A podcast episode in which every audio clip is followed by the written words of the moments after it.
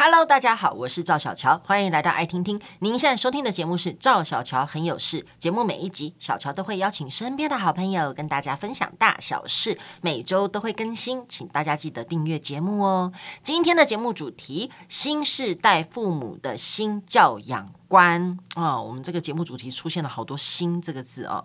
其实呢，真的就是每一代、每一代、每一代，呃，所有的教养都会完全不一样。到底怎么样才算是新世代父母呢？那这些新教养观又是什么呢？好，来欢迎今天的来宾，亲子天下媒体中心资深主编张疫情。疫情你好，小乔好，各位听众朋友大家好。我们刚刚已经聊起来，就是关于就是以后我们小孩要念什么学校这样子哦。疫情现在是四岁，是女儿吗？儿子？呃，我儿子。儿子啊，哇，嗯嗯嗯正疯的时候。对对对。每天都在那边很有个性的，就决定他自己要做什么事。其实就是不外乎那些，就我不要吃 啊，对不对？对，就是你说 A，他就要 B 啊，真的。然后我现在小孩差不多一岁左右哇，我们都还在这条路上。那我们算是新世代父母嘛？哎，先先定义一下啦，新世代父母跟千禧父母这样是一样的意思吗？嗯，其实我们这一次就是想要知道说，哎，这个新世代父母他们到底长什么样子哦？然后我们就发现说，哎，其实去调查这个学前儿的家长，他们大概的年龄就是呃是在一九八零年到两千年出生这个阶段。真的，我一九七九哎，可不可以算一下？可以可以可以搭上最后一班列车，可以吧？可以可以可以，对。所以我们就发现，其实这一群人，他们就是在呃过去的经历里面啊，比如说他们经过了台湾整个政党轮替啊，或整个民主化的过程，然后还有整个资讯科技的发展啊，所以其实当他们成为父母的时候，他们是跟上一代有蛮多不一样的地方。对，所以如果你要来定义说，哎，这个千禧父母他们到底长什么样子的话，我们用他们的、呃、大概出生的年段来做一个定义。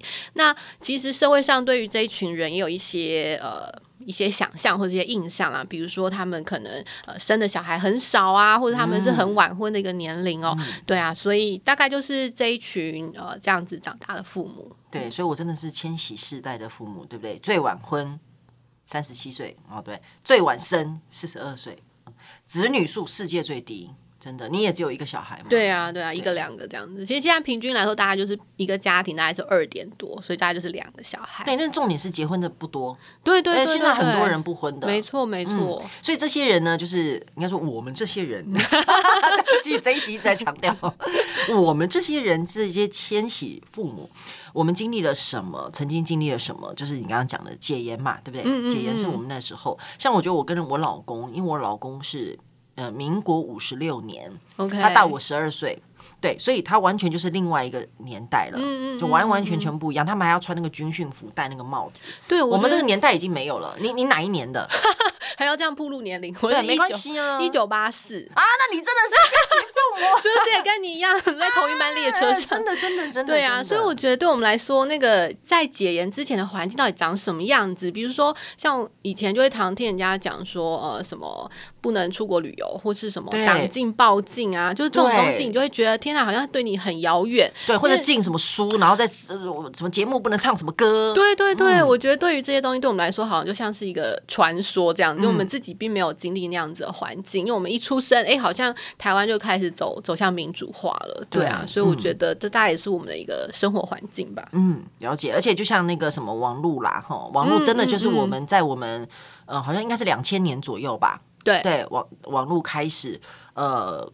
控制全世界，我们变成一个网络世代。对对对，然后世界就变平的，嗯、有没有？对，完全不一样哎。对啊，然后开始有 YouTube 啊，然后开始有脸书，哎，你就开始跟呃，不管是世界各国的人的交流就越来越频繁，然后也越来越容易。然后当然，这个社群媒体的。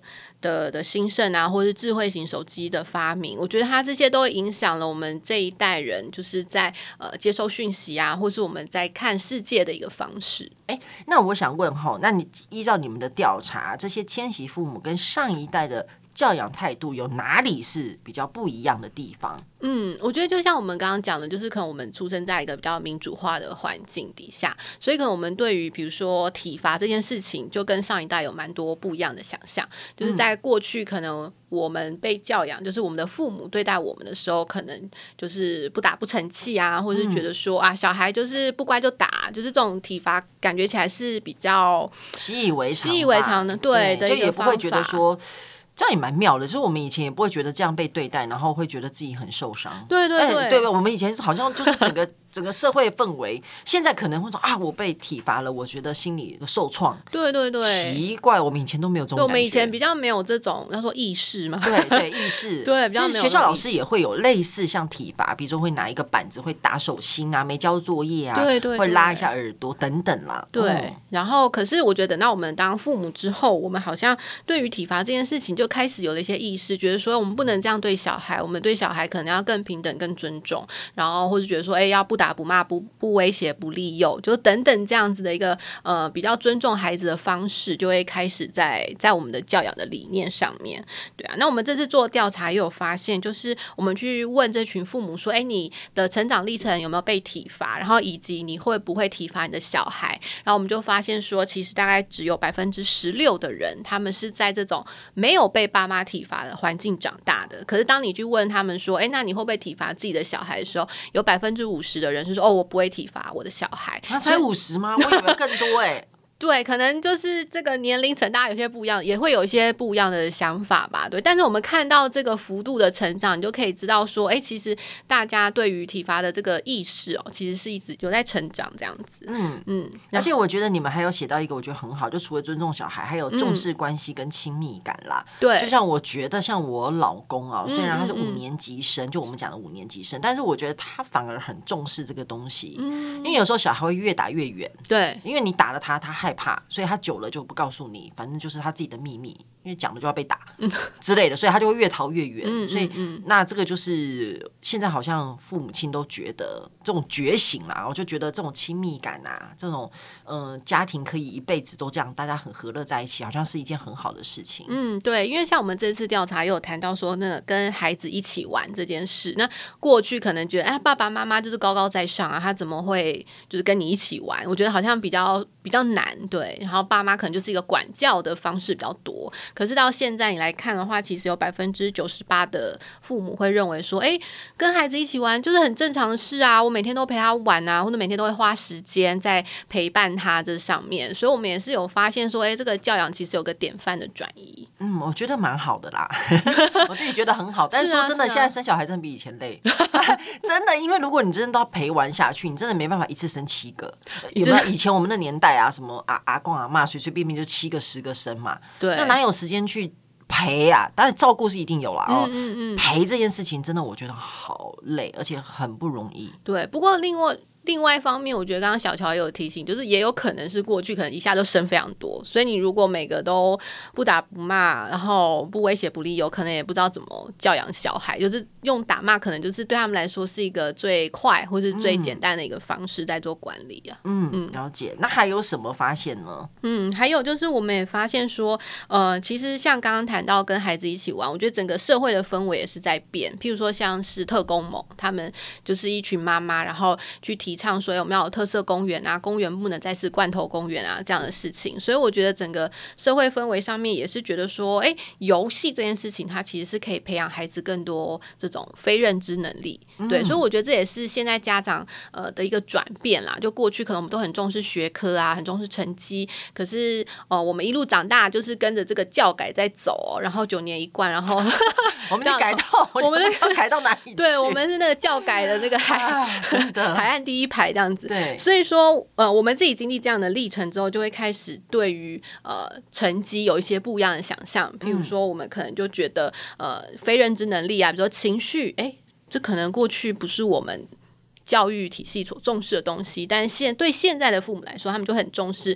诶，比如说小孩害怕的时候怎么办呢、啊？他有没有办法去理解自己现在的状况啊？他有没有办法陪伴自己度过这个比较负面情绪的时候？他生气的时候知道怎么去排解吗？他伤心难过的时候该怎么办？或者他知道自己开心等等？对，我觉得这在现在父母的教养里面也是跟以前蛮大的不一样。嗯，那我觉得真的蛮好的，因为我觉得这些东西都可以，我觉得是每一个都有关系，然后是都绑在一起的。嗯、因为你开始去关心小孩这些，小孩当然会跟你变得亲密啊。对对，因为以前爸妈哪管你啊，尤其是小男生，哭什么哭？嗯、男生哭什么哭？那你就永远你不会想要跟你爸妈哭啊。但长大以后，这样的小男生或许他就比较不会去表现他的情绪，对对对，或者他被不准。那有时候在婚姻生活中，这个东西。也会造成婚姻相处的问题嘛。嗯嗯，我永远都搞不清楚你在想什么。对，就是过去可能就会你就比较把自己的情绪藏起来，可是你看现在有越来越多的呃，不管是机构啊，或者是 NGO 都在倡议，所以其实你应该要去面对自己的情绪啊，要有觉察。对，就是各种呃心理师啊，或者是精神科医师也都在谈类似的事情。嗯，还有另外一个就是呃，刚刚你有提到的哈，就是网络世代，嗯嗯嗯，应该也影响很多吧？对对对，我们这次就有发现说，其实大家现在很习惯用社群来育儿。我不知道小乔自己有没有那个社群的那种妈妈群组？我们 当然有，我自己都是 YouTuber 了。你觉得呢？对，我们就是发现说，其实像这次我们有采访一个妈妈，她那个脸书一打开就有超过十个群组，然后每个群组有不同的功能，有些可能是学英文的，有些是要一起出去玩的，有些要一起去露营的，就各种各式各样的功能都在。然后我们就觉得说，哎，这真的是这个世代长大的时候，其实就跟社群是非常贴近的，所以也非常习惯就是用社群来养小孩。嗯，对，还有啊，就是呃，跟网络有关系，就是我们什么第一个就是直接 Google。对。对，不会像以前又翻书，然后又问人或者什么样的。我还记得我妈跟我分享，我因为我妈那个年代是属于就是大家会来台北打拼的那个年代，就是中南部的小孩啊，念完书，然后大家就有个台北梦啊，就会来台北打拼。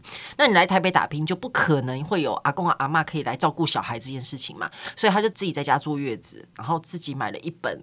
育儿宝典哦，看书养这样，对对对，我就觉得，我就问我妈说，哇，你们都没有请月嫂，然后怎么又没有去坐月子？到底怎么做？自己做啊。就买那个育儿宝典这样子，嗯、所以现在呢，网络时代就是我们的育儿宝典。对，真的，嗯、我们这次其实有发现，就是去问这群就是千禧父母说，哎，你们如果遇到教养问题的话，你会最常向谁求助哦？那其实里面你看到一些分散的答案，都是在一些比如说他们会上网 Google 啦，他们会去那个父母的社团来问啦，或者是会问呃这个网红啊，或是看 YouTube，或甚至就在自己的社群媒体上面发问，所以就可以发现说，其实大家的生活就是跟社群是很贴近的，这跟过去我们真的就是看书养哦，真的是有蛮大的差别，对吧？过去可能教养书就是很兴盛嘛，然后呃，你去坊间就可以看到非常多的教养的守则或者是教养的方法，但是现在这些东西就都在网络上，所以嗯、呃，我觉得大家这个收集资讯的方式也跟过去有很大的不同。但是我觉得焦虑反而变多了耶，嗯、真的好焦虑哦，因为每次比如说好呃，之前我们家宝宝呃有肠病毒，然后后来就发疹子，哇！一发疹子，我马上就上网查，然后就开始看到那种哇，肠病毒有一型哦，如果发那个疹子，然后就会起水泡，然后那个重症，然后什么哇，然后就很焦虑，真的很焦虑耶！我觉得焦虑感不减反增。就原本你觉得你拿到了很多资讯，你应该比以前更快，而且更有效的可以取得一些资料。但反而就是更焦虑。是啊，因为资讯本来就是越多就越焦虑，越不知道该怎么做啦。对啊，嗯、所以可能这时候就会比较需要一些呃专业的专家出来讲讲话啊。比如说现在网络上像是大家很喜欢看，比如像是黄崇林医师的一些文章或者是见解，对，对，或是呃有些人会看我们亲子天下，嗯、对 对啊，很需要很需要。对啊，就是他还是有一定的呃专业度跟权威度在那里。嗯，那还有另外一个，我觉得最不一样就是属于性别平权这一段。嗯嗯嗯，哦，这个我觉得跟以前也很不同。是啊，其实就也跟刚刚小乔有谈到说，哎，以前我们都觉得男生不要哭，对，可是现在你应该不会有这样的感觉，嗯、对。然后大家对于男生女生的那个呃。就是会觉得啊，不管是在选工作上面啊，职业上面啊，都会想要有更平等的一个对待哦。那我们这次的调查其实它是针对说，就是在呃爸爸共亲职这个部分，我们有去做一个调查，然后就发现说，哎，其实现在大概有三成的爸爸他们是希望可以全职育儿。我觉得这数字真的是蛮蛮惊人的，因为比我想象中多哎。是啊，因为我那时候就想说，哎，三成好像还好，就觉得哎，嗯，也没有很多，想说五六成。可能比较可以拿来写一个梗这样，可是后来我去看妈妈，哎、也差不多三成，就虽然多一点点，大概多了五个百分点，就是他们是妈妈是百分之三十六，然后爸爸是百分之三十一，可是你就发现，哎、那个比率是差不多的，所以大家对于就是可能育儿这件事情。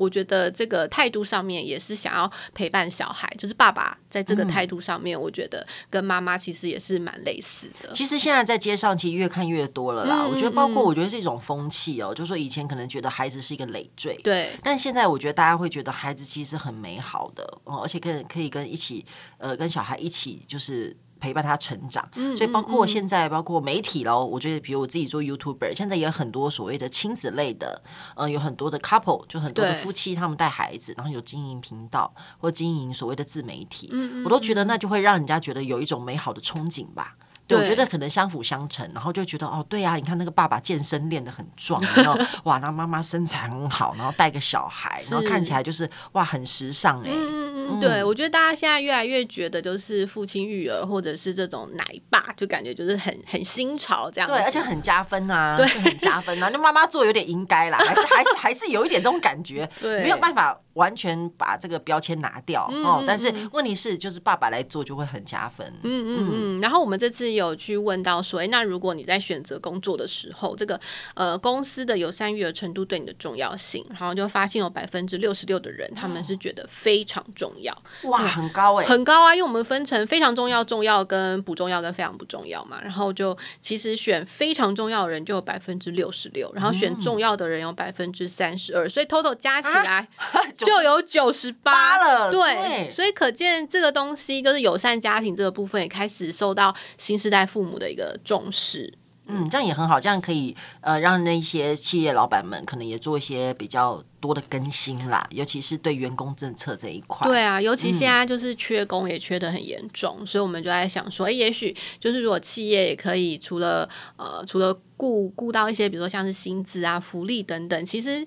诶，家庭这个面向如果可以一起来兼顾的话，也许这个呃企业在留才上面就会有更好的一个方式。嗯，诶，那我们拿，像你刚刚有讲到哈，我们是生长在台湾教育改革的年代，所以呢，像千禧父母他不会只只 focus 在所谓的学科，对，好，会更渴望更多元的教育。那通常他们是怎么样去考量小孩的学校？对，其实我们这次调查就有去问说，诶，现在你会怎么去看？如果小孩要上小学的话，你会怎么去考虑学校？然后我们就很惊讶的发现，有百分之四十七的人，他们是会考虑学区公校以外的选择。意思是说，他除了他除了就是其他的公校以外，他也会去看，比如说实验教育啊，或者是去看私校啊，或者是去看，诶，就是他跨区还有哪些学校可以去就读。所以我觉得大家对于这个教育的多元性，或者对教育的选择权，也开始慢慢有这个意识的增长。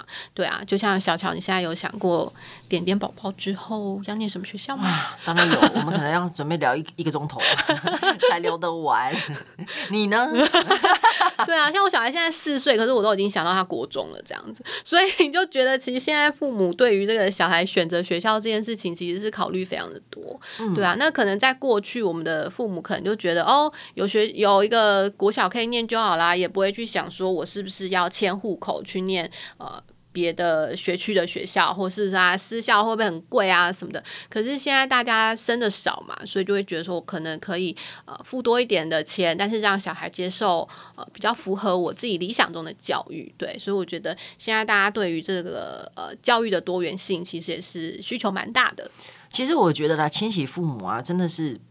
不得不焦虑，因为其实这个时代变化的太快了。嗯、因为我现在也才了解说，其实，在台北市啊，别的县市我不是很清楚，有越来越多学校都有所谓的，比如说双语，嗯哦，或者是说到了高中有很多所谓什么科学班呐、啊，然后什么什么语文班呐、啊，哇，其实小孩。也很辛苦，我讲真的，就是当然，我觉得是美意啦。然后就说现在，我觉得不管是政府啊，哦，或者是大家有这个意识，就知道要多元。嗯，所以我觉得其实真的是很辛苦。但是我觉得，因为我们现在就在这个时代，所以就大家就是多去做一些功课。对，他想给给小孩就是。都想给小孩最好的啊！没错，我觉得有一种选择焦虑，嗯，我不知道小乔有没有这种感觉？有，很烦。你要觉得这样也不错，然后那样好像也可以。对啊，像我们就遇过一个妈妈，她就是在小朋友可能比较小的时候就已经迁户口到这个。呃，台北市某一个精华学校的一个小学区这样子，嗯，对。可是，然后小孩也真的就是念了这个国小，可是他自己心里面就是会一直在纠结说，念这学校真的好吗？然后他念这个很厉害的国小之后，接下来就要念一个很厉害的国中，他就想啊，那这个升学率很好，可是我小孩真的快乐吗？就是就是很难，就是你知道他已经做了这样的选择了，可是他都还是内心还是一直不断的在纠结，然后一直不断的想说，这个选择真的好吗？那这真的是我要给我小孩的吗？那我小孩在这样的环境长大，他会有竞争力吗？那他真的喜欢，太竞争，会不会被霸凌呢？如果竞争不好，会不会被霸凌？对，就是各种就是内心的小剧场都一直在上演当中。其实小孩都已经在开始读了。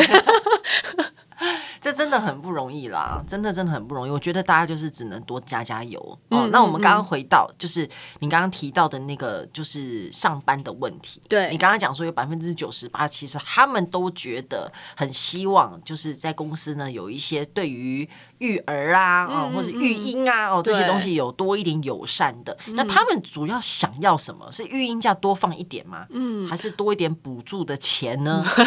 对，我们这次有问到说，哎，那到底这些爸爸妈妈他们想要什么样的一个友善职场的措施哦？其实我们有发现，有百分之六十五的人，他们想要的是弹性工时，也就是说，弹性工时就可以晚一点到。公司吗？对，像我们这次有采访到一个妈妈哦，她是一个全职妈妈，那她先生就是有在上班嘛，然后她那时候就跟她先生说，很希望她先生可以就是早一点下班，就是要不然她一个人带小孩就是觉得有点疲惫这样子，然后她先生就去跟那个公司的老板说，哎，那可不可以让她早一点下班？然后老板就跟他说，可以啊，那你早一点来，就是即使只是这种弹性一个小时，就是你早点来早点走这样子的一个弹性，但那个全职妈妈在跟我讲。这件事的时候，他就觉得哇，他老那个老板真是他们家的那救世主，然后就觉得真的是老板真是德政啊什么的，然后还甚至跟我说，这哪一家公司你们一定要写出来，就是 对，然后。我们在过程当中也有去问到一些其他的一些弹性工时的做法哦。那其实也有人像是，比如说他是可以让呃爸爸妈妈，比如说你可以提早下班，那你可能要提早两个小时去接小孩，那你记得你就是你之后要再补这两个小时回来哦。Oh. 对对对，也是有这种弹性，所以我觉得这弹性工时其实是给爸爸妈妈一个。我觉得就是一个育儿的安心吧，就是你知道说，当你生活有需要的时候，其实公司是可以作为你的一个后盾，他不会因为你的育儿需求，然后就觉得你是一个很麻烦的员工啊，或者是其他同事会觉得，哎，怎么又来啦？小孩怎么又生病啦？对，对，又要去看医生，又说要早走。对对对，我觉得营造一个公司的氛围，我觉得也是蛮重要的。嗯，对。然后接下来大家还想要的就是这个企业设置零托跟幼儿园。哇，这个真的很需要哎。对，其实现在有很多这个教保服务中心哦，他们的那个幼儿园就是在爸爸妈妈工作的场所的一楼或者是附近这样子。对，我觉得他也是对父母有一个很大的安心，就有点像是爸爸妈妈带着小孩一起去上班，然后小孩就在公司楼下读书，对，然后爸爸可能就在楼上上班，然后就是一个比较理想的一种托育的环境吧。对啊，然后中间就是中午吃饭，然后还可以下去看看一下，想的。很美好，有没有？对，然后我觉得尤其是临托这个部分啦，嗯、因为比如说有时候我们小朋友送幼儿园，难免会遇到像是肠病毒，你可能就要停课一个礼拜。对对，然后或是像之前疫情期间啊，COVID nineteen，可能一次停课又要停很久。那小孩到底要送去哪里？如果没有呃阿公阿妈的支援的话，我觉得对很多家庭真的造成很大一个负担哦。嗯、所以说，其实我们这次调查里面也是有发现，百分之四十七的人他们也是会希望，诶，如果企业有设置这样。的一个临托的机构的话，对他们来说也是有很大的帮助。对，然后接下来就是居家上班，百分之四十三人会希望有居家上班的弹性。对，那我觉得虽然居家上班旁边有小孩，你真的也是很难工作。很难，我跟你讲，真的各位啊，我根本就没有办法。你说我小孩在旁边，然后尤其是他总会有一段，像他现在就是特别黏我的时候，对我连转身都不行，我就转身去泡他的奶奶也不行。完全这样不行哎、欸，所以我每次跟我经纪人讲电话都是晚上十二点半以后了，因为他睡着之后，对，因为真的没有办法去处理事情，没有办法。对，但是我想，比如说到国小。国小阶段的时候，可能小孩已经可以自己。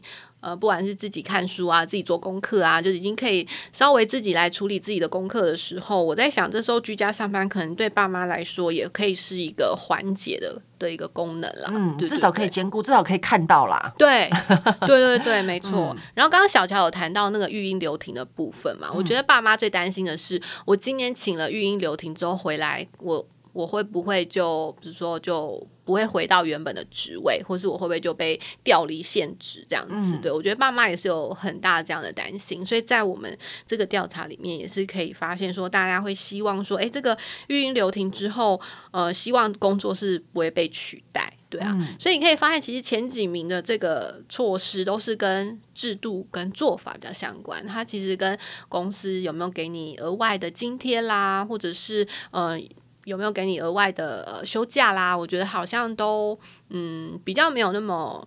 比较没有那么重要啦，它当然也是一个，嗯、可能也是一个友善家庭的方法，嗯、对。可是对家长来说，这个可以有一个呃工作跟家庭之间的一个平衡哦，我觉得看起来是对父母很大的一个帮助。嗯，真的很谢谢亲子天下，我觉得做这个调查做的非常好，非常的 detail，真的，因为我自己是属于就是新手妈妈、嗯、哦，但我自己看完这个以后呢，我反而没有觉得那么焦虑，因为我知道很多人跟我一样，你知道那种感觉吗？你就会觉得是。啊你们真的懂我哎、欸！这就是这个世代父母他们 怎么讲？他们的焦虑，然后他们的渴望跟他们的盼望吧，我想。嗯，对，那我也相信，就是呃，也会让包括比如说政府啊，呃、或者是很多的大企业，他们会知道说，哦，你们真的需求是什么，然后去用这个东西，然后去做改变。我觉得也很好，我觉得改变是一定会有的，我觉得是慢慢来。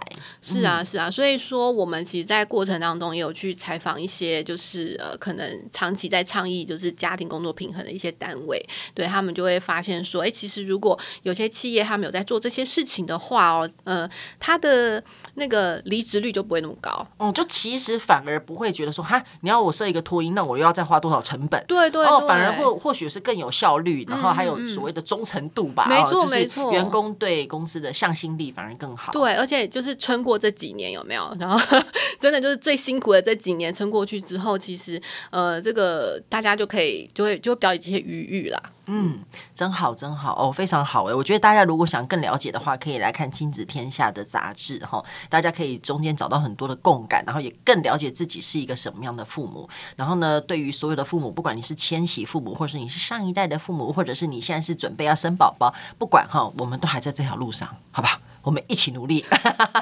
我们一定可以做得很好。没错，没错。好，今天非常谢谢疫情跟大家的分享，谢谢你，谢谢。也欢迎大家分享节目，跟欢迎订阅赵小乔很有事，有新的节目上线就会收到通知。我们下次见喽。